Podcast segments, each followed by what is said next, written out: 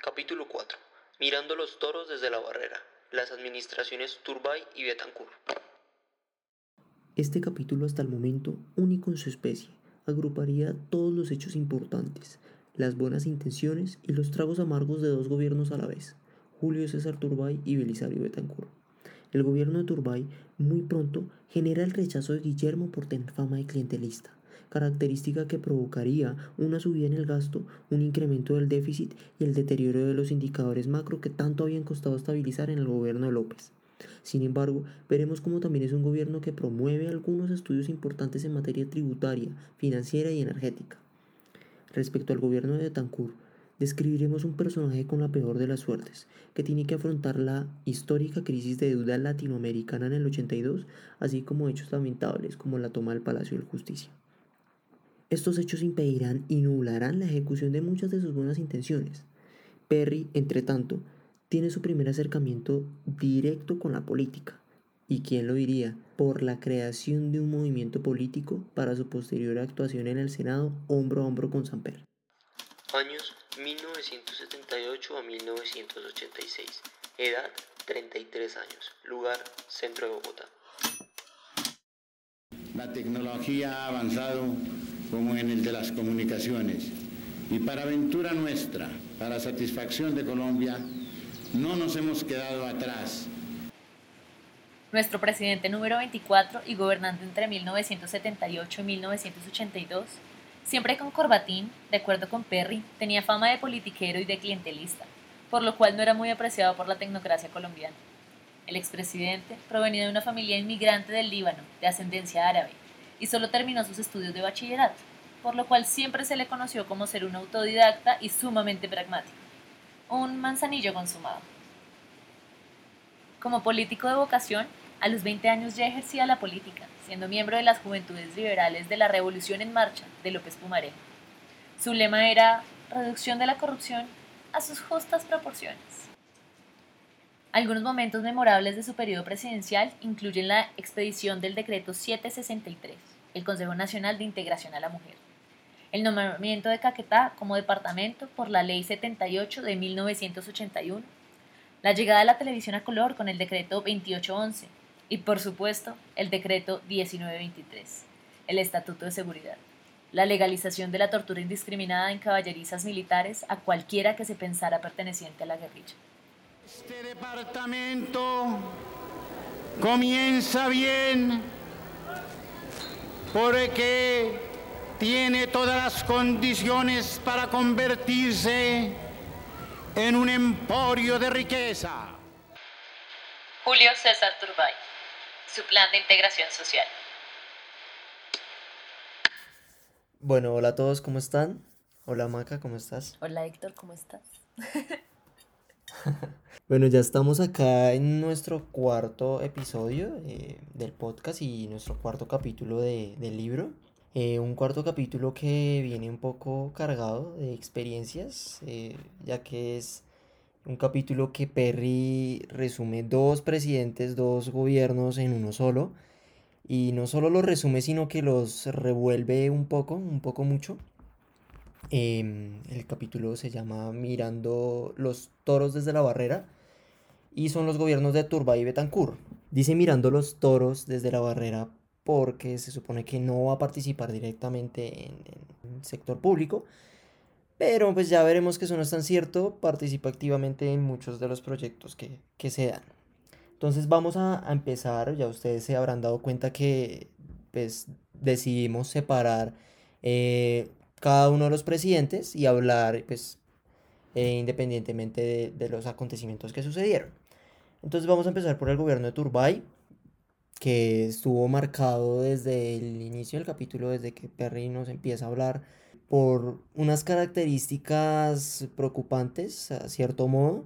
Eh, Perry directamente dijo que no quería participar en el gobierno de Turbay porque tenía fama de ser eh, un presidente clientelista.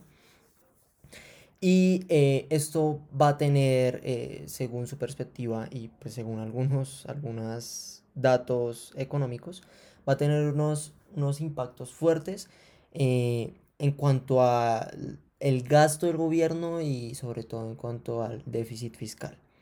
Em, entonces aquí ya vamos a ver algo bien preocupante, que a lo largo de los capítulos estamos viendo cómo la historia se repite y esto es una cuestión de ciclos, de, de precios, de las, de las bonanzas y de ciclos económicos en general, eh, donde llega un presidente y recoge como todos los desastres del gobierno anterior, empieza a poner parches, empieza a poner parches para tapar huecos, pero al final terminan quedando huecos más grandes.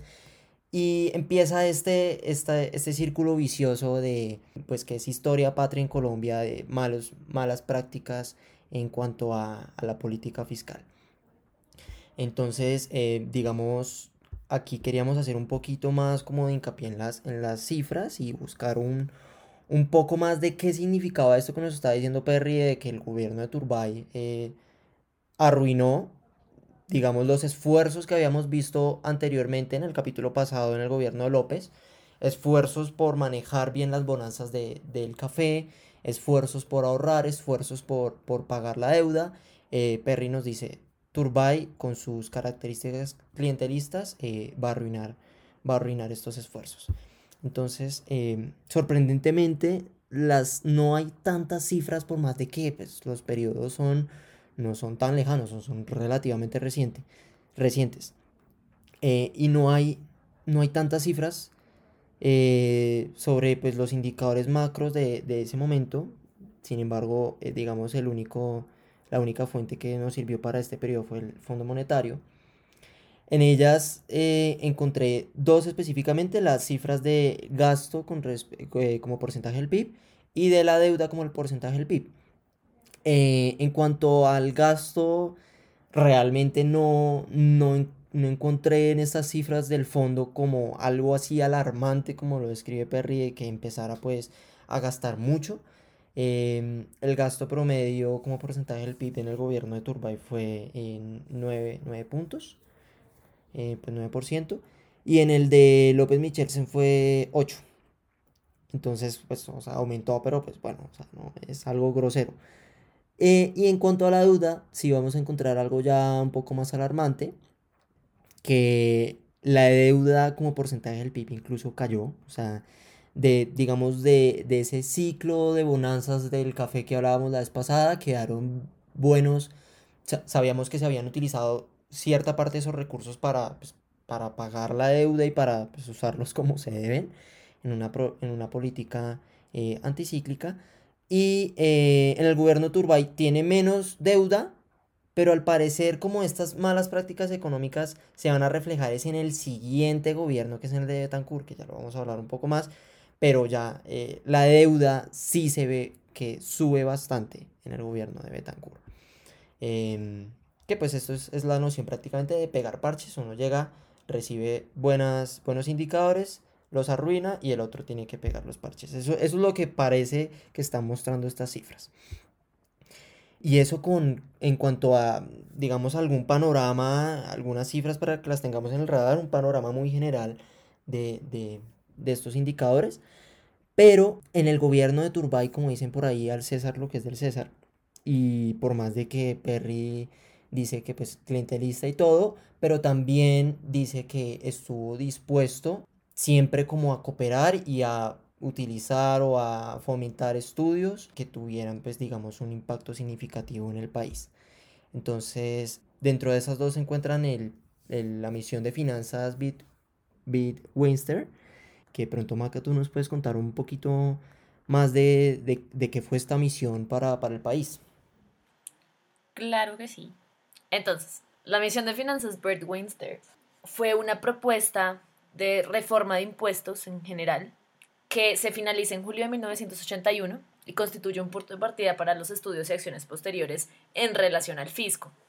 La idea general era que el gasto público, sin desconocer la importancia como de recibir ingresos adecuados para poder hacerlo, eh, en realidad enfatizaba más en la eficiencia bajo la cual se usaban estos recursos. En general, la mayor medida que toma esta misión es lograr empoderar más a las unidades descentralizadas, a, los niveles territoriales, frente a cómo sus funciones eh, están permitiendo que haya un gasto efectivo de los recursos públicos que se les entregan en cada periodo. Esto suena increíble, eh, sobre todo porque propone unos componentes importantes en términos de transferencias, en términos de transparencia, en términos de... Eh, eh, ¿cómo, se dice accountability en español, no sé. No, y es difícil de traducir esa palabra. Es como, como la responsabilidad y la rendición de cuentas frente al uso de los recursos. Ok. Ok, ok. Pero, eh, a pesar de que la, la, misión tenía muy buenas intenciones, y pues estaba a cargo del, del ministro de Hacienda de ese momento, definitivamente no tienen los resultados tan visibles que uno esperaría. Esto más adelante fue lo que se llamó las misiones de finanzas intersectoriales. En el 91 fueron famosas y de hecho se intentaron implementar en, en la constitución del 91. Perry escribe sobre esto y sabemos que Perry, spoiler, estuvo en la constituyente. Entonces, vamos a hablar de eso un poquito más adelante, espero. Y si no lo hablamos, igual les podemos pasar esta información para que le echen un ojo. Pero una duda aquí, esto de los impuestos intersectoriales es lo mismo que hablaba él de esta reforma necesaria y que en ese momento pues estudió bastante de los impuestos a los municipios, a los departamentos. Parcialmente sí. ¿Por qué? Lo que sucede es que Perry ya venía un poco obsesionado con el tema de las reformas tributarias. creía que era muy importante no solo mantenerlas en el tiempo, sino hacer constantes cambios y adaptaciones a las reformas tributarias en cada uno de los periodos y bajo cada, uno de las eh, cada una de las circunstancias contextuales. Parte de la forma bajo la cual tú puedes apoderar a las entidades territoriales sobre su presupuesto es si a ellos les cuesta entonces, ¿cuál era la idea? Que hubiese eh, impuestos especializados por regiones. Eso dependía de muchas cosas, son varias variables que él no detalla ni en el libro y les voy a ser muy franca, no encontré información detallada sobre el tema, pero sí, es uno de los componentes que está internamente dentro de la misión. Pero lo más importante de la misión no fue eso, quizá pudo ser escandaloso en un principio, pero al mismo tiempo, como tenía un componente también de interdependencia sobre el gasto territorial y descentralizado, pues como que una cosa sopesaba a la otra y definitivamente no se volvió tan escandaloso como uno creería. Pero esta misión sí abre un espacio muy importante sobre la reflexión acerca de las finanzas públicas, sobre todo en el gobierno de Turbay, que como tú bien lo mencionas tenía un déficit bastante importante y no era claro para dónde se destinaban los recursos y en qué se gastaban.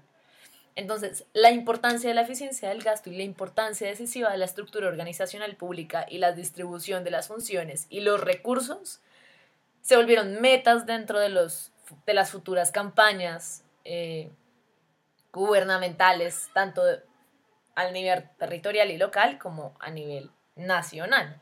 Entonces, ese es el gran avance de esta misión, como ponerlo en la agenda pública, eh, un poco destapar lo que ya se conoce, pero ponerlo en la luz.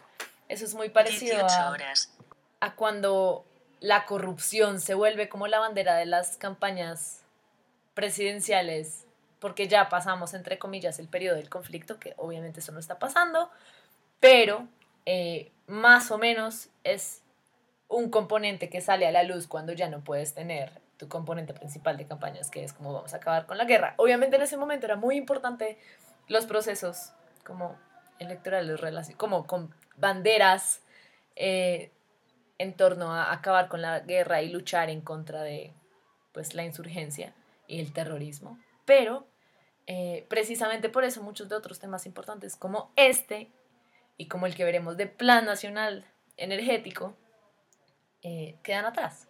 Entonces por eso es tan valiosa esta misión, Héctor.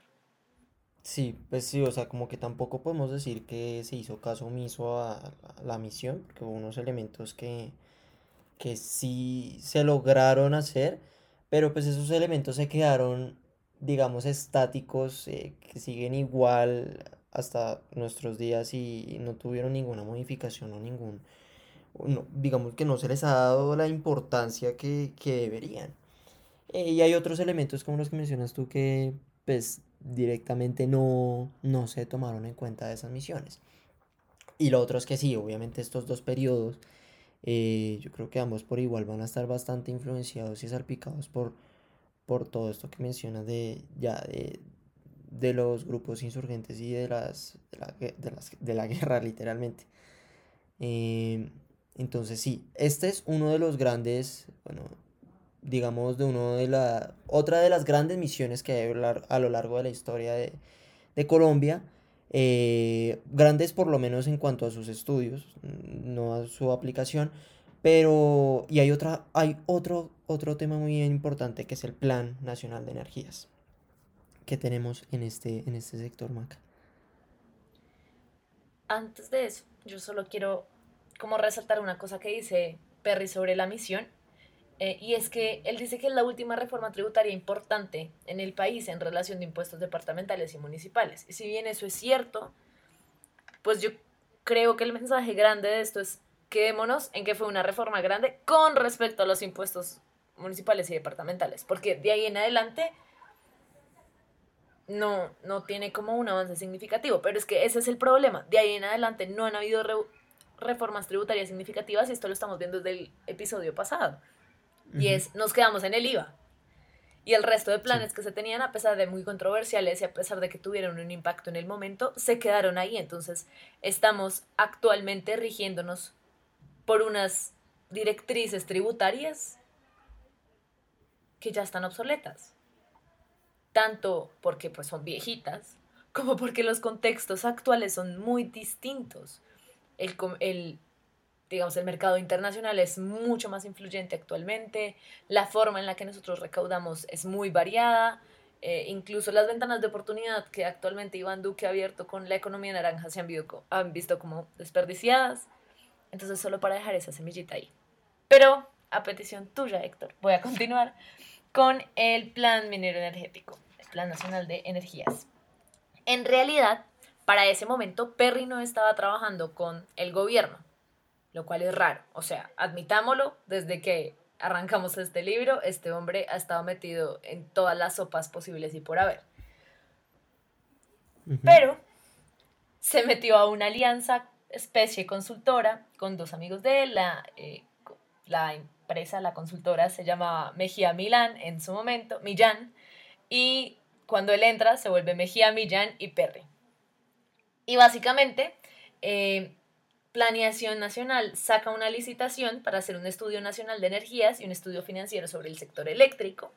Y obviamente Perry iba a participar de ahí, o sea, el perfil le quedaba como anillo al dedo. Entonces, en efecto, hacen un montón de concesiones con otras consultoras, eh, tal y como lo mencionan en el, en, el, en el libro, y, oh sorpresa, lo seleccionan para hacer el estudio. ¡Wow! ¿Quién diría? no vamos a hacer más comentarios al respecto. el caso es que dentro de este estudio, pues se hace un intento muy grande por consolidar eh, una innovación en términos de, de una interdisciplinariedad entre los subsectores energéticos que existen en el país y que en general están en la oferta mundial, eh, tanto en términos de recursos no renovables como en términos de recursos renovables.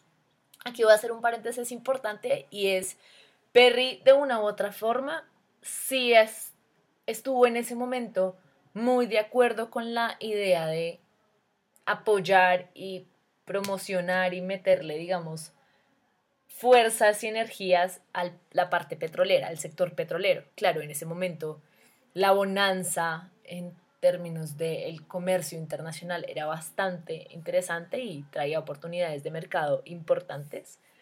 Eh, sin embargo, pues se recibieron muchas críticas al respecto y por consiguiente, cuando se plantea este tipo de, de estudios, pues también hay mucha como sospecha sobre cómo esto se puede implementar, porque puede traer un montón de estudios matemáticos y econométricos súper importantes para analizar la demanda y la oferta, pero en la práctica cuando tú no tienes la capacidad, o sea, parte de la oferta es tener la capacidad de producción, ¿no? Pero cuando tú en la práctica realmente no tienes la capacidad de llevar esto a algo más material y sostenible, sobre todo teniendo en cuenta que el sector minero y el sector energético siempre en Colombia han estado regidos por unos sectores muy limitados y por literal, yo no lo voy a llamar gremios, pero llamémoslos personas o firmas exclusivas, o sea, que uno diga que acá hay competencia perfecta en términos de producción de petróleo, pues no.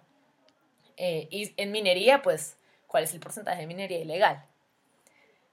Entonces, eh, teniendo todo eso en cuenta, en efecto era, era una innovación muy grande y muy integral para el sector, pero que también se dejó, triste pero real, un poco en pañales. Lo que cuenta Perry es que en el gobierno se alcanzaron a proponer un par de prácticas para hacer recomendaciones menores con respecto al estudio, eh, a pesar de que su ministro de, Minas y Energía sí lo apoyaba mucho y, estaba como de acuerdo en, implementar más cosas. Sin embargo, tanto el ministro como todo el gabinete de Turbay, eh, pues esto es más especulación, estaban concentrados en otras cosas por una parte, eh, y como lo vemos en lo que dice Perry, en lo que tú nos comentabas, definitivamente hubo un derroche importante de recursos, pero por otro lado, lo que decía Rodado, que era el ministro de Minas y Energías en ese momento, es que ese estudio estaba siendo irresponsable al crearle falsas expectativas al país sobre la posibilidad de que el país volviera a exportar petróleo. Se queda ahí, no sabemos más, no sabemos, o sea, lo que él dice es que no éramos, no teníamos competitividad con respecto a otros países que eran vecinos que también lo estaban haciendo, eh, que hay Venezuela, obviamente, eh, y ahí nos podríamos quedar discutiendo mucho, reflexionar si eso era cierto o no. Definitivamente con datos quizá no lo logremos tanto, precisamente por lo que tú también comentas, Héctor, de la ausencia de datos confiables pero eh, sí podríamos llegar a decir que a pesar de que no se implementara o no se estuviera de acuerdo con lo que se estaba proponiendo en el estudio, sí era una ventana de oportunidad para abrir nuevos, pues, nuevas discusiones sobre cómo estos sectores eran importantes para nuestra economía, no solo en términos de exportación de productos, sino también de sostenibilidad energética en nuestro país. Y eso se vio un poco desperdiciado, esa ventana de oportunidad se cerró, en el 93 se retomó un poco con la creación de la unidad de planeación minero energética, pero no se hace más allá de eso hasta la actualidad. Eh, y sí era una, un espacio innovador para hablar de estos temas. Eso es lo que tengo para contarte del Plan Nacional de Energías. Sí, sin duda, bueno, e, e, esto del, del Plan Nacional, o bueno, no tanto el Plan Nacional, sino en sí el tema energético es bien importante. Eh, porque primero, eh, listo, estas dos, bueno, tanto la misión como ahora e, este plan no van a tener como una influencia tan visible en estos periodos, pero sí van a dejar unos estudios base bien, bien, bien importantes. Eh, y lo otro que menciona Perry es que, bueno, aparte de, de la influencia que esto puede llegar a tener, que tuvo o que no tuvo en el territorio nacional, tanto la reforma tributaria de la que hablamos el capítulo, el episodio pasado, como esta misión de finanzas, como este plan energético, van a tener también una influencia internacional importantísima y van a dejar a Perry eh, primero como un experto de, de materia de impuestos y segundo como un experto en materia energética. Entonces, eh, primero ahí nos queda la duda a todos y ya veremos si, si eh, pues con estos estudios, ¿qué, qué sucede cuando Perry está al mando y aquí lo dice. Eh, en, el, en, el, episodio lo dice explícito. Estos, estos estudios en materia energética lo van a poner después en el puesto de ministro de Minas. Entonces, pues vamos a ver si al fin, al fin qué sucede con esto, si se implementa o no. Pero sí va a ser bien interesante porque parte del déficit que vamos a estar hablando tanto en el gobierno de Turbay como en el gobierno de Belisario, eh, que pobrecito les, les, cayó a ellos, porque esto eh, son problemas energéticos que venían décadas atrás, de malas prácticas, de mala planeación eh, y pues en, sí de ausencia de estudios como estos. Em, entonces sí, estos, estos dos puntos son bien interesantes para lo que viene y para también la formación de Perry, que hablaremos más adelante. Ahora, a mí también me parece importante entrar entonces a reflexionar sobre la relación que tenía Perry con este gobierno, porque sorpresivamente no está trabajando en el sector, ni porque haya hecho ningún contrato con algún presidente o porque no le interesaba, simplemente no estaba trabajando ahí en ese momento. Pero por el otro, es interesante ver la relación que tiene Turbay y Perry, porque es como de vaivenes, ¿no? Él, él conoce a Turbay, tú me corregirás porque no me acuerdo bien, Héctor, eh, por López Michelsen. Sí. Eh, y lo que López le decía básicamente es, Turbay es una ficha muy útil para lograr resolver problemas políticos, que definitivamente, esto en paréntesis, eso no lo dijo López Michelsen ni, ni Perry, pero pues con la que a los economistas y a los técnicos les cuesta mucho lidiar. O sea, esa es la parte y las que genera trabas para que lo que los técnicos idealmente queremos se pueda llevar a la práctica. Entonces, eh, pues eso era como una relación un poco diplomática, ¿no? En cuanto al chisme que tenemos en el momento, pues eh, nos cuenta él una anécdota sobre un anuncio de prensa público que salió sobre el grupo de, el grupo, como los grupos programáticos de la campaña que tenía Turbay en el momento, eh, en donde lo mencionan a él.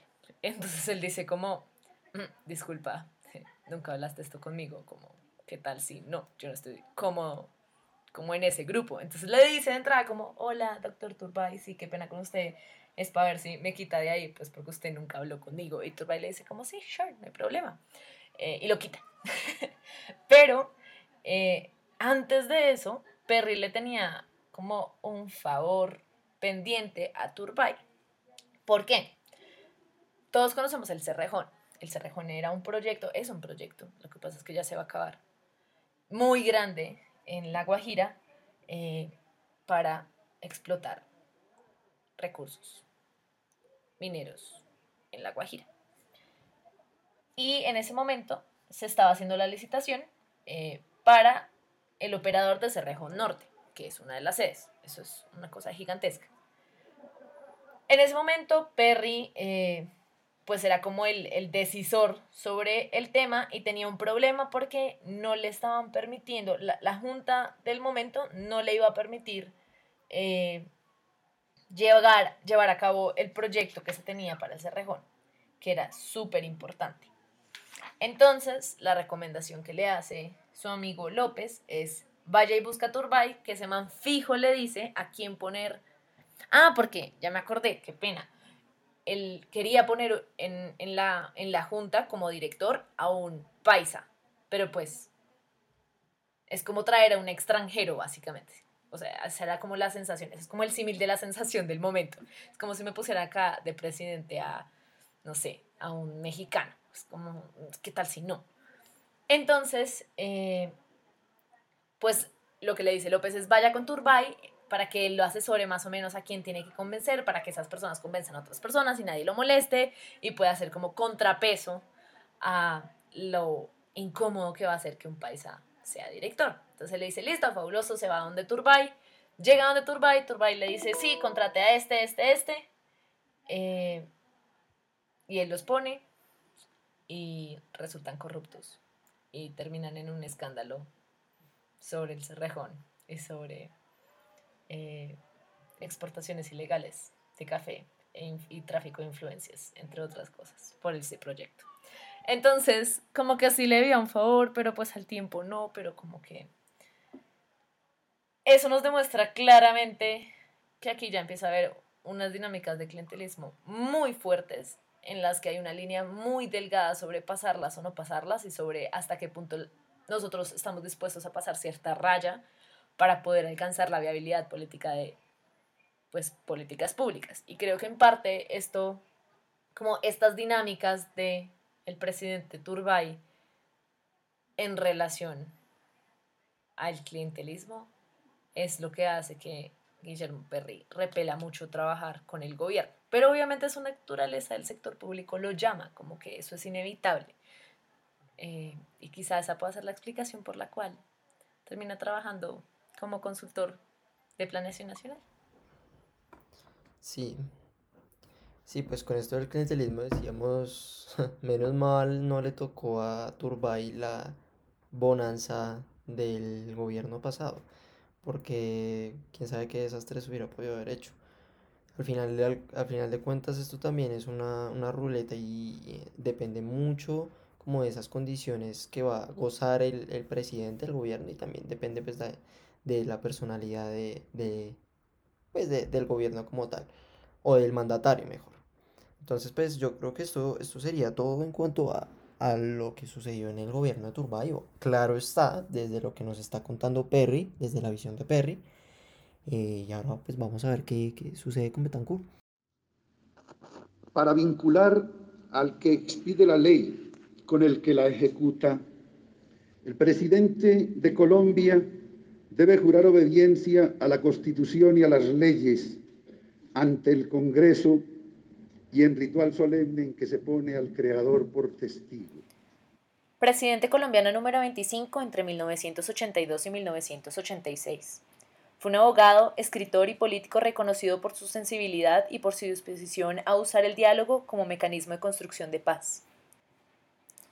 Entre la erupción del Nevado del Ruiz, la toma del Palacio de Justicia, la muerte, asesinato de su ministro de Justicia Rodrigo Lara Bonilla, y sin dejar atrás el desastre político, social y económico que dejó su antecesor, el presidente Belisario Betancourt realizó esfuerzos por incrementar la presión en contra de los grandes narcotraficantes, legalizó la elección popular de alcaldes e inició la exportación de carbón desde el Cerrejón Norte.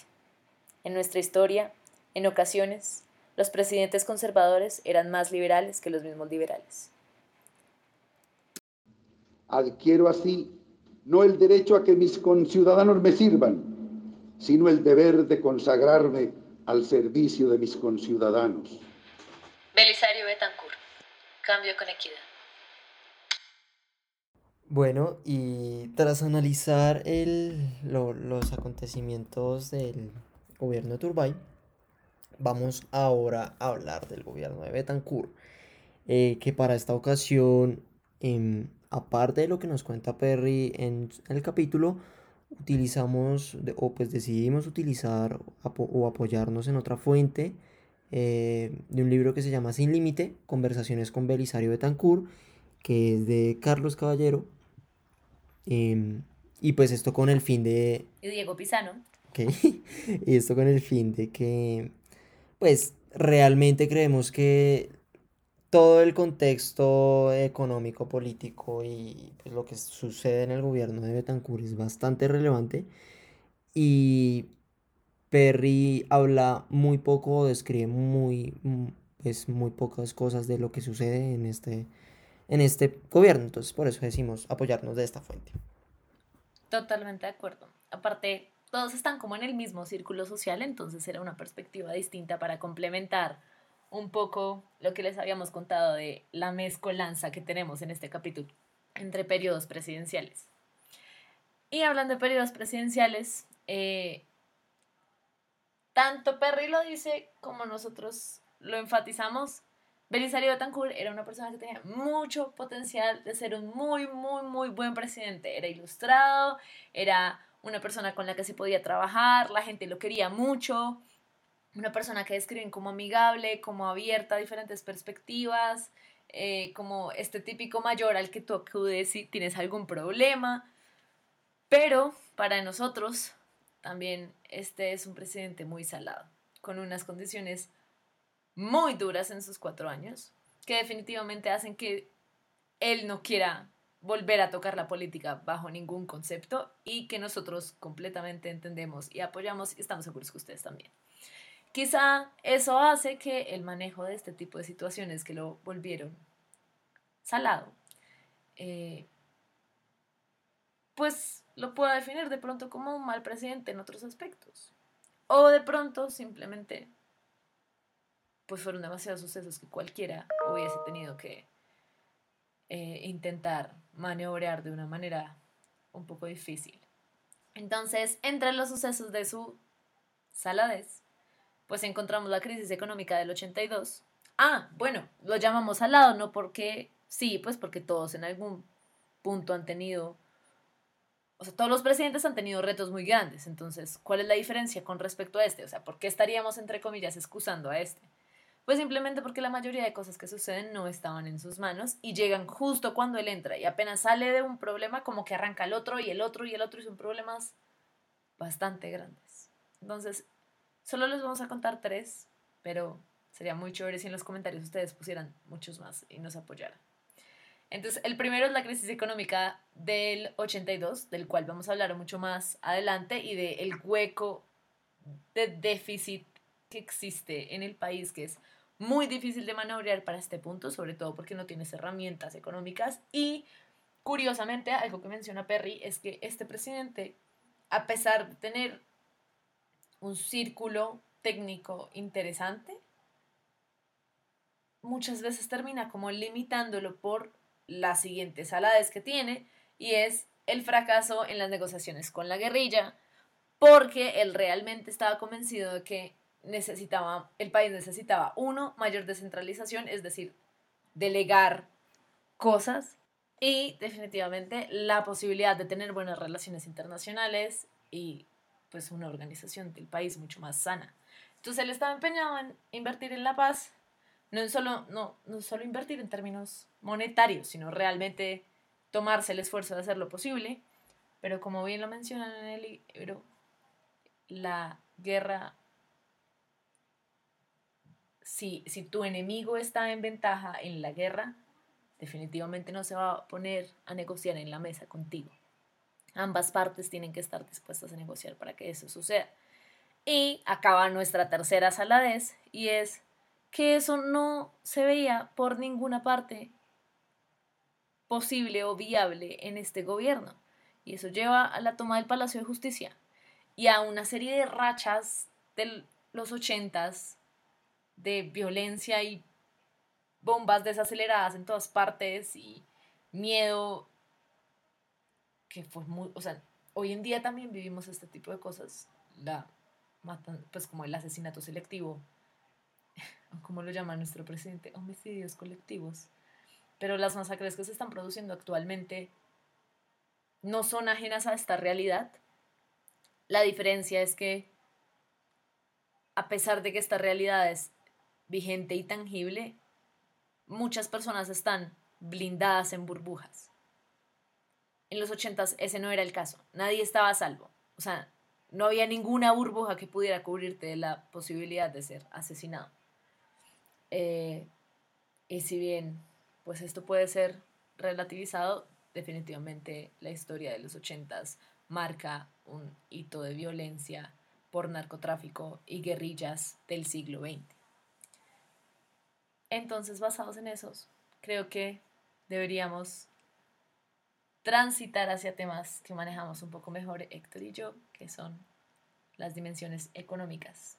Entonces, basados en estos sucesos, pues ya se imaginarán el contexto en el que este hombre estaba y cómo esto afectaba su política monetaria, su política económica, su política fiscal. Eh, y yo creo que sería súper interesante si arrancáramos con la relación que tenía con el Fondo Monetario Internacional y cómo ese miedo entre las negociaciones con la guerrilla y las tensiones con el fondo. y ¿Qué opinas, Héctor? Claro, o sea, definitivamente estos aspectos no los podemos desconectar. Y ahorita hablábamos de que indiscutiblemente estos dos presidentes van a estar bien influenciados y bien, eh, por decirlo así, como salpicados de todos estos problemas eh, con las guerrillas. Pero esto no se puede desconectar de, de, el ámbito económico porque esto va a influenciar directamente en cómo los presidentes estaban manejando eh, pues toda la cuestión económica en el país. Entonces, eh, claro, ahorita tú lo nombraste en uno de los, bueno, en uno de los hechos de la, eh, la saladez de Belisario, que fue la crisis económica del 82.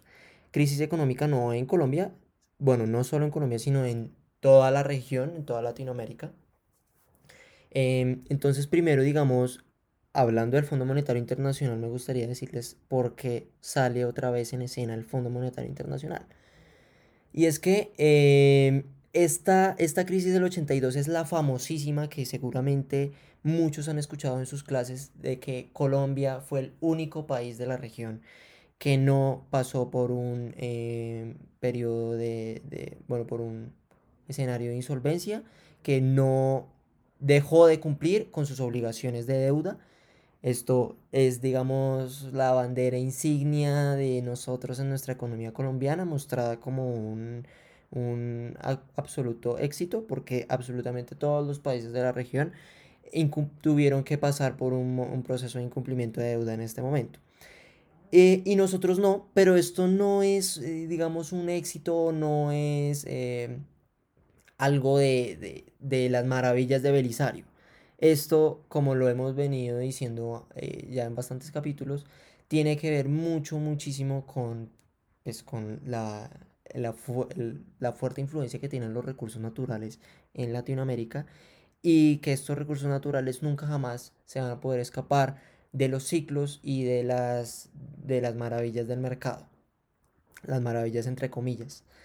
Em, entonces, a Belisario, afortunadamente, para todos estos problemas que le hemos, hemos denotado, no, no pasó por este proceso de incumplimiento de deuda porque en la anterior bonanza, que fue la de López Michelsen, nos preparamos, en cierto modo nos preparamos como país para afrontar un escenario de estos, de, de caída de precios en los commodities. Pero entonces, ¿por qué sale el Fondo Monetario si a Colombia no le fue mal? Eh, claro, es que no es que no le haya ido mal, sino que a los otros les fue muy mal. Solo que a nosotros nos fue un poquito mejor. Obviamente, este, esta caída en los precios nos afectó y, sobre todo, em, pues es esta idea de que si a usted le está yendo medianamente bien, pero si a sus vecinos, que son los que le compran las cositas y los que le ayudan, pues les va mal, pues obviamente usted también se va a ver afectado. Y además, eh, para el caso colombiano es bien particular que las tasas de interés en Estados Unidos subieron eh, un montón. Em, subieron un montón y pues esto de macro 1 sabemos lo que significa que esto es salida de capitales de nuestro país eh, y la misma historia con el tipo de cambio y la misma historia con las cuentas nacionales. Em, y esto, esto, este escenario sí va a afectar eh, a Colombia. De nuevo, repito, mucho menos que a los, a los demás países de la región, pero esto pues va a, a provocar que las relaciones con el Fondo Monetario Internacional eh, vuelvan a ser muy importantes, eh, pues siempre han sido muy importantes, pero cojan otra vez eh, gran relevancia. Entonces, decía ahorita, esto no se puede desconectar del problema pues, político y con las guerrillas, porque hacer tratados con el Fondo Monetario Internacional en esta coyuntura violenta no era tan favorable. El Fondo Monetario no es muy amigo de las guerrillas y no es muy amigo eh, pues de todos estos movimientos, entonces salir a decir o hablar eh, de acuerdos con el fondo para superar la crisis era eh, sencillamente inviable. Por más de que económicamente era lo correcto, no se podía. Entonces Perry en una parte del capítulo nos describe cómo Belisario tuvo que hacer literalmente maromas para em, hacer acuerdos por debajo de mesa con el Fondo Monetario Internacional. Y aquí en este pedazo también va a jugar un rol importante esta literatura adicional que cogimos del otro libro Sin Límite, eh, ya que aquí también es bien notorio este acontecimiento y nos cuenta un poco más detallado cómo Belisario eh, muy ingeniosamente hizo lo posible para mantener las puertas con el fondo y hizo lo posible para defender la política eh, económica colombiana de los mercados internacionales. Entonces cuentan la anécdota de visitas, una serie de visitas, por ejemplo, del presidente de Estados Unidos acá a Colombia, em, en el que Belisario, ahí sí lo tengo que decir, se notaba muchísimo como la habilidad que, y la importancia que le daba a, las relaciones internacionales, siempre importantes. Eh, y en, esas visitas tuvo la oportunidad con hablar eh, de hablar, perdón, con uno de los técnicos del fondo eh, y explicarle más o menos por qué su programa eh, funcionaba y por qué, pues digamos, su receta eh, servía. Mm, y esto es básicamente lo que sucedió en el primer episodio, en el primer capítulo, con Gerard Restrepo. Y, y, en sí es esto, es la idea de, por más de que el problema o el rollo político en Colombia era muy grande, eh, las puertas con el fondo siempre se mantuvieron abiertas en estos momentos. Bueno, o estos dos presidentes las mantuvieron abiertas en estos momentos difíciles para Colombia. Em, y bueno, eh, eso, en cuanto al, en cuanto al aspecto económico. Pero realmente aquí nos da una sensación. Eh, y ahorita, Maca, tú lo decías al principio. Eh, Belisario tenía una, un potencial grandísimo para hacer políticas visionarias, em, para defender y jugársela por los por las por la política económica del país o por lo que él creía conveniente. Y, y desafortunadamente no le tocaron las mejores condiciones. Y aquí me gustaría volverles a dar unos datos para que lo tengamos en el radar. Que eh, pues en, el, en la parte de Turbay hablamos que Perry directamente dijo Turbay amplió el gasto, el déficit, todo mal en cuanto a las finanzas públicas. Y con esto, esto del, periodo de Turbay, sumado a lo de la crisis del 82, eh, sumado pues a esta recesión en, toda Latinoamérica, eh, ya aquí sí se pueden ver en los datos del fondo que, saqué, eh, que por ejemplo la deuda como el porcentaje del PIB em, en, el, en el gobierno de Betancourt eh, asciende más o menos 10 puntos porcentuales, que quedan 23% del, del PIB. Y bueno, pues eso ya hoy va por en el orden del 50%, pero bueno, eso ya eso, eso es harina de otro costal, como dice Mark eh, Hofstetter. Em, entonces, si no, pues no sé qué, qué opinas tú al respecto, Maca. Yo creo que aquí sería súper interesante hacer una reflexión adicional y es, nótese que a través del libro hemos venido repitiendo una y otra y otra vez que la historia se repite y que los ciclos se repiten, como primero un buen presente, luego un mal presente, luego un buen presente, luego un mal presente. Pero creo que para este punto eh, se refleja un sesgo muy importante frente a lo que estamos leyendo sobre el contexto en el que se, estaba, se estaban dando las cosas, porque a pesar de que sí hayan periodos súper irresponsables y periodos súper responsables, definitivamente lo que está sucediendo acá es una acumulación de problemas. Y la acumulación de problemas se estaban tapando con un dedo o se estaban tapando con pañitos de agua tibia o no se estaban tratando, sino que se estaban dejando perder. Entonces, creo que cuando uno está metido en este tipo de élites donde el gobierno o sea, el gobierno se ve muy grande, pero si tú lo miras en perspectiva, los decisores de política son reducidos. Y en ese sentido, al ser tan reducidos, pues generan que en el tiempo uno... Es como cuando uno vuelve su cabeza chiquita y no quiere ver nada más. Entonces dice, por ejemplo, solo las matemáticas existen y se le olvida el resto, es un poco lo mismo. En el gobierno pasa ese tipo de cosas, se envuelven en dinámicas de, pues, de relaciones elitistas y cuando te das cuenta afuera del país está acabando, se está cayendo eh, y nadie dijo nada. Y entonces la respuesta es decir como es que todos fueron malos y la historia se repite y el país no tiene solución, pero la razón por la que no hay solución es porque detrás de esto llevamos acumulando años y años de violencia, de conflicto, de abandono social, de corrupción, eh, de clientelismo, que si nos damos cuenta pues generó el mismo gobierno. O sea, ¿de dónde viene el clientelismo, la corrupción y el derroche fiscal. No es de la gente, no es del gasto público, no es del exceso en gasto público per se, es del mal uso del exceso del gasto público porque se lleva a manos de quienes no corresponden o porque el sector público ya está muy picho. Entonces ahí es donde uno dice, ¿cómo será que es que entonces nos toca como tumbar todo y volverlo a armar? Pero pues eso quizá tampoco es otra solución. Y creo que este sería un momento clave que más adelante no vamos a tener, pues porque ya viene la, la, la constitución del 91, pero este es un momento clave para reflexionar después de esa reforma, después de decir como definitivamente tenemos que cambiar lo que tenemos en nuestras manos como sociedad, ¿cómo estamos en comparación en ese periodo? Y si nos damos cuenta, el ciclo se repite. Y el ciclo se repite es porque las personas que están en la, en las, en la cabeza no quieren cambiar ese ciclo. Entonces, por más de que yo tenga un discurso asociado a, a los derechos humanos, por ejemplo, no me sirve de nada si mi dinámica política sigue siendo la misma que hace 40, 50, 60, 70 años. Creo que ese es el problema. Pero eso no es sinónimo de que no se pueda cambiar. Es sinónimo...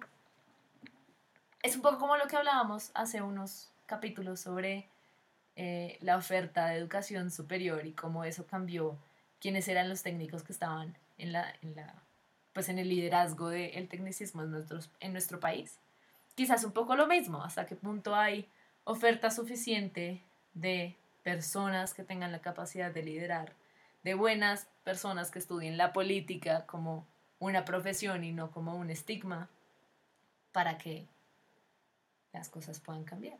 En un principio no teníamos técnicos y supongo que en ese entonces se podría decir como no, acá no hay esperanza, acá no se puede hacer nada, el fin del mundo. Pero pues quizá no. Esa es mi reflexión.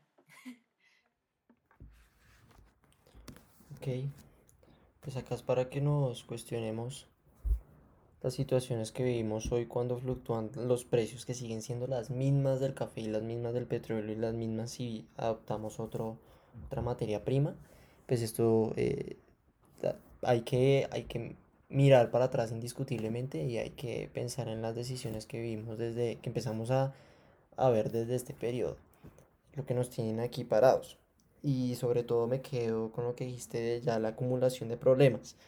Eh, pues lamentablemente de aquí para adelante eso va a ser el reflejo hasta bien allá, o hasta hoy incluso. Entonces, bueno, em, sin embargo, acá pues en el, capítulo, eh, bien lo decíamos en el periodo Turbay, tiene unos fuertes componentes políticos cada vez más evidentes y, vamos a ver eh, dónde estaba parado Perry y, y qué hizo, qué hizo en estos dos gobiernos.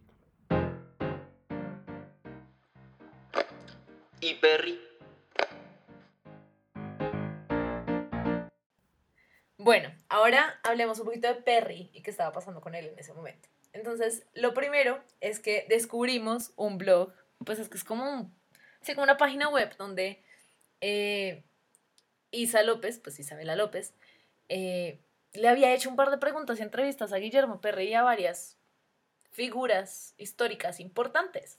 Entonces tenemos como eso es como si fuera un bonus track de un podcast, pero en el libro. Entonces voy a leerles una cita de lo que estaba pasando con Guillermo en ese momento, como un resumen, y a partir de eso vamos a empezar a charlar sobre él. Entonces, a mi regreso volví a Fe Desarrollo. Siempre he alternado mi vida profesional entre la investigación y la cosa pública. Y, posteriormente, establecimos una firma consultora con dos ingenieros amigos, Mejía, Millán y Perry, que llegó a ser muy conocida en el campo energético. Allí dirigí, entre otros, el primer estudio nacional de energía, que analizó integralmente el sector y propuso una agenda que fue muy influyente, y un estudio financiero del sector eléctrico, que sirvió luego de base para iniciar el saneamiento financiero del sector, que atravesaba una profunda crisis. Algo que me parecía muy curioso de acá es que más adelante Isa le preguntaba a Guillermo sobre sus posteriores consultorías. ¿Te acuerdas, Héctor? Ajá, claro que sí. Y él decía, hay dos cosas que me parecen a mí muy importantes. La primera es que yo no, bajo ningún concepto, eh, hago consultorías que me generen algún conflicto de interés, que ya lo vamos a charlar. Pero la otra es que a partir de este tipo de dinámicas se vuelve un consultor muy importante en términos de política fiscal y política tributaria para el resto del mundo. Y recordemos que cuando él llegó, él no era un experto en, tributaria y de hecho era como, yo no quiero estar aquí, qué mamera, este man me está obligando solo para que yo la haga bien, pero pues igual yo la voy a hacer bien, solo que ahora me toca hacerla mejor porque me toca lidiar con ella por dos años. Entonces es muy interesante que él se haya, este, este es un punto de inflexión, o quizá un poquito antes, con respecto a la carrera de Perry, porque si bien sus temas grandes sí son la energía, el sector eléctrico, eh, y esos son como los temas que más le apasionan, pues el tributario también se volvió muy importante y el fiscal también se volvió muy importante, tanto así que en las últimas conferencias que tuvo, los mayores temas que se estaban tocando con él era la reforma tributaria del momento, la ley de financiamiento, y él era una de las voces más fuertes que estaban en, en ese momento hablando al respecto. O sea, la gente en todas partes estaba citando a Guillermo Perry, tanto en la política, como en el legislativo, como en el judicial, como en las noticias, en los medios de comunicaciones, tanto independientes como, pues no, pues como, no independientes, no vamos a decir que dependientes, pero bueno, el caso. Entonces, eh, creo que es súper importante resaltar eso. Pero también es trascendental hablar de esas líneas delgadas que tiene la tecnocracia frente a la viabilidad política y es hasta qué punto las acciones como las que hablamos del Cerrejón tuvieron efectos importantes sobre pues quién era Guillermo Perry como persona y quién era Guillermo Perry como técnico ético, por decirlo así, y hasta qué punto estas relaciones políticas generan conflictos de interés frente a lo que uno puede decir o no decir sobre la corrupción. Entonces, por ejemplo, Perry citaba en un punto a Turbay y decía, no citaba a Turbay, sino que hacía referencia a Turbay y decía que a pesar de todo, a pesar de que le dio mucho palo al gobierno de Turbay, pues él iba a estar siempre inmensamente agradecido por esa asesoría de la parte política. Pero, pues recordemos que la mayor crítica del gobierno de Turbay es la politiquería y el clientelismo. Entonces es como es un poco inconsistente esas dos afirmaciones en una misma dinámica.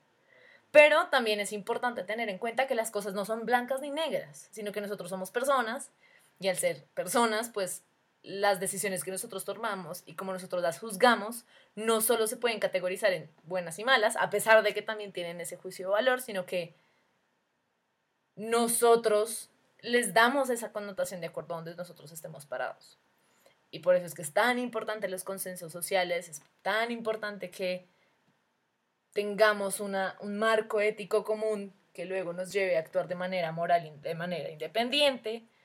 Eh, pero yo creo que esto es importante y muy relevante para los economistas y creo que actualmente no, no lo preguntamos y acá voy a hacer una cuña, no paga, y es, yo le agradezco mucho a mi universidad por tener la voluntad y el esfuerzo de meterle la ficha al componente ético dentro de carreras como las ingenierías o como la economía y pues obviamente como el resto también y de crear un lugar que se llame un, comité, un centro de ética aplicada para que los técnicos pensemos este tipo de cosas. O sea, la ingeniería, la economía, las ciencias naturales no están enmarcadas en el aire, sino que al ser humanos de por sí ya estamos involucrados en la política. Es irresponsable pensar que podemos hacer algo si no estamos dentro de dinámicas sociales que van atadas a decisores de, de, tomadores de decisiones que a fin de cuentas son los que hacen las cosas posibles. Sí, aquí definitivamente en este capítulo hay muchas cosas y sobre lo que tú mencionas hay también muchas importantes. Digamos, lo, lo, algo de atrasito que me gustaría añadir es que en cuanto a eh, pues lo, el expertise que él gana en materia fiscal y pues todo el rollo de tributación. También se vuelve un referente en cuanto a, asesoría y en el comité de regla fiscal, eh, que pues todos ustedes saben lo importante que, es esto para el país. Y, y, todas estas ocasiones son las que pues nos hacen darnos cuenta del vacío tan enorme que, que sigue habiendo hoy en día en, en cuanto a lo que es el debate eh, económico y pues de política económica. Eh, y, y, sobre todo de esto que hablabas de los conflictos de intereses, es bien bonito tener estos pedazos en el, en el libro en el que pues, nos damos cuenta que para todos, para la facultad, para sus estudiantes y, y para sus colegas, eh, realmente Guillermo sí fue un, un, gran ejemplo y un gran referente en cuanto a la responsabilidad, la ética y, y, tal vez aquí arriesgándome la objetividad con la que hacía muchas de, de sus, de sus investigaciones y, eso, y de sus análisis. Em, entonces, por ese lado es bien importante todas esas reflexiones y, y en este capítulo va a ser bien importante también el componente político y, y de nuevo, como lo hemos reiterado en todos, el componente de crecimiento profesional y personal que tiene Guillermo en este periodo. Porque recordemos que empezamos literalmente con Guillermo metido en una burbuja, en la burbuja de la tecnocracia, eh, donde no se metía nada, donde no había ninguna influencia política, donde no había otro juego eh, diferente a lo que él conocía en la academia. Y cada vez vamos viendo que es más evidente eh, que los economistas, al menos en el sector público, no se pueden despegar de estos juegos políticos eh, que hay indiscutiblemente en los gobiernos. Entonces aquí ya directamente Guillermo cada vez va eh, adquiriendo mayor afinidad en la lectura de estos hechos y en este capítulo ya no solo adquiere afinidad en la lectura de los hechos, sino que se mete directamente a la política. Em, entonces es bien interesante pensar en esas relaciones, con, primero con los presidentes y segundo con algunos personajes políticos como Samper, como Ernesto Samper. Em, porque Samper aparece en escena primero, bueno, creo que un poco antes, pero eh, de forma relevante aparece en escena en el episodio pasado en la reforma tributaria, eh, ya que él abiertamente la defendía, por más de que esa reforma tuvo unas satanizaciones bastante grandes. Él la defendía y eso lo llevó a Perry a conocerlo, en el que pues en este momento Perry nos va a contar cómo afianzó su relación con Samper y encontraron que tenían muchas cosas en común. Eh, tantas que Samper lo invita de suplente en el Senado. Bueno, una locura. O sea, realmente el componente político en este, este capítulo es bien fuerte. Pero sobre todo resaltaría yo que eh, a raíz de esa experiencia que tuvo Perry en Europa, eh, que contamos el episodio pasado, em, perdón, no, en el de Misael Pastrana, no en el pasado, en el de Misael, eh, tuvo unas experiencias muy enriquecedoras en cuanto a los partidos populares de Europa, en cuanto a los funcionamiento de los sindicatos, algo en lo que basaría su, tesis eh, doctoral del MIT. Em, y, llega acá y empieza a forjar con Samper, que pues es un un, importante personaje político, empieza a forjar un movimiento eh, un poco de, los, de, las ramas del Partido Liberal, pero pues totalmente distinto que se llamaba Poder Popular. Esto porque ellos habían, eh, sentían en, ese momento que el Partido Liberal había perdido totalmente sus raíces con el pueblo y, y venían en un intento con recuperar eh, eso y pues trabajar para la gente. Eh, y me parecía bien interesante mostrar esto porque eh, al final, y vamos a retomar, seguro se los digo, vamos a retomar esto de la objetividad, esto de la ética, esto de la responsabilidad, porque pues eso sí ya no es spoiler del libro, todos sabemos que cada vez los, los, pues, los acontecimientos se van haciendo más turbios, más oscuros, y, y chévere, digamos, ahorita saber cómo empieza esta relación con Samper eh, y cómo va a terminar después. Entonces, para que podamos después retomar y ver la evolución de estas amistades políticas, ya que pues este, estos juegos políticos son tan cambiantes. Em, y por último, lo, lo, lo, último que resaltaría del crecimiento de Perry en este capítulo es eh, lo de sus columnas en el tiempo, vuelve a fe desarrollo, em, y empieza acá y pues no, se incorpora eh, por este periodo eh, en el tiempo y empieza a hacer sus, sus columnas habituales que eh, esto es cierto de aquí hasta, pues, hasta, su, hasta su fallecimiento. entonces siempre aportando y siempre siendo un, un, gran referente y un gran influyente en, en el debate económico. ¿Sabes, Héctor? Ahora que lo pienso, yo creo que en la, en la economía una crítica que ha habido muy grande es que se nos olvida que los números son personas o que detrás de los números hay un efecto muy importante sobre las personas. Y eso es lo que nos diferencia, eso es como lo que nos hace estar en las aguas tibias entre la ciencia pura matemática y la ciencia social.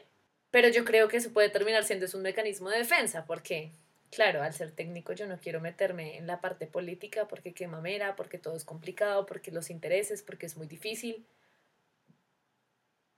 Pero pues la economía es una ciencia social y detrás lo que hay es personas. Entonces quizá eso termine siendo, obviamente esto no estoy generalizando, eh, solo digo quizá ese puede ser un mecanismo de defensa que tiene la tecnocracia para poder blindarse de aquello que no, en lo que no quiere inmiscuirse, para poder lograr su objetivo de objetividad eh, sobre los estudios que hace.